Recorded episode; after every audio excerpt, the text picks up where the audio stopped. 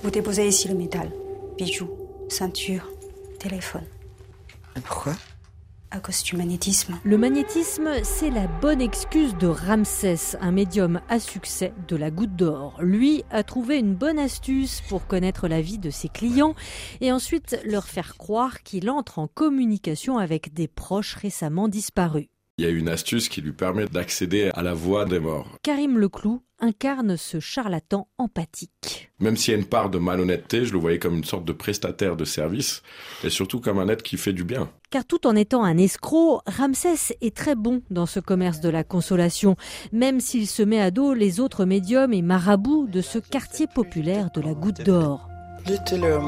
Le réalisateur Clément Cogitor a imaginé ce personnage de Ramsès comme un nouvel entrant qui conquiert des parts de marché et gêne les autres voyants du quartier. Les rivalités entre médiums ou les parts de marché qui se partagent entre différentes euh, communautés ou bouts de quartier, ça provient beaucoup plus de mon imagination et c'est aussi peut-être une métaphore d'une rupture de manière de faire, d'utiliser les technologies ou pas, ou des ruptures entre deux générations avec un nouvel arrivant qui a vraiment envie de faire de l'argent. Mais un jour, des mineurs marocains isolés et drogués qui terrorisent le quartier vont trouver Ramsès pour lui demander de retrouver l'un des leurs. Déstabilisé, le médium va expérimenter une véritable vision et retrouver l'enfant. Karim Leclou mineurs isolés étrangers, mm. en ce moment, on l'entend beaucoup, beaucoup, beaucoup, beaucoup, beaucoup.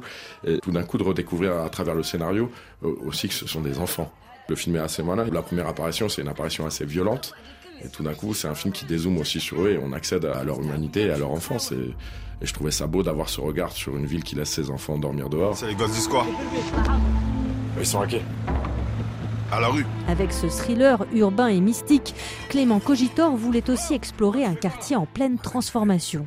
Après avoir chassé les classes populaires de Paris, enfin, le dernier mouvement d'urbanisme est en train de chasser la classe moyenne. Et euh, si la goutte d'or euh, résiste encore cette ville qui devient une, forteresse, euh, avec les chantiers des JO, du Grand Paris, il y a un mouvement d'urbanisme que je trouve vraiment violent.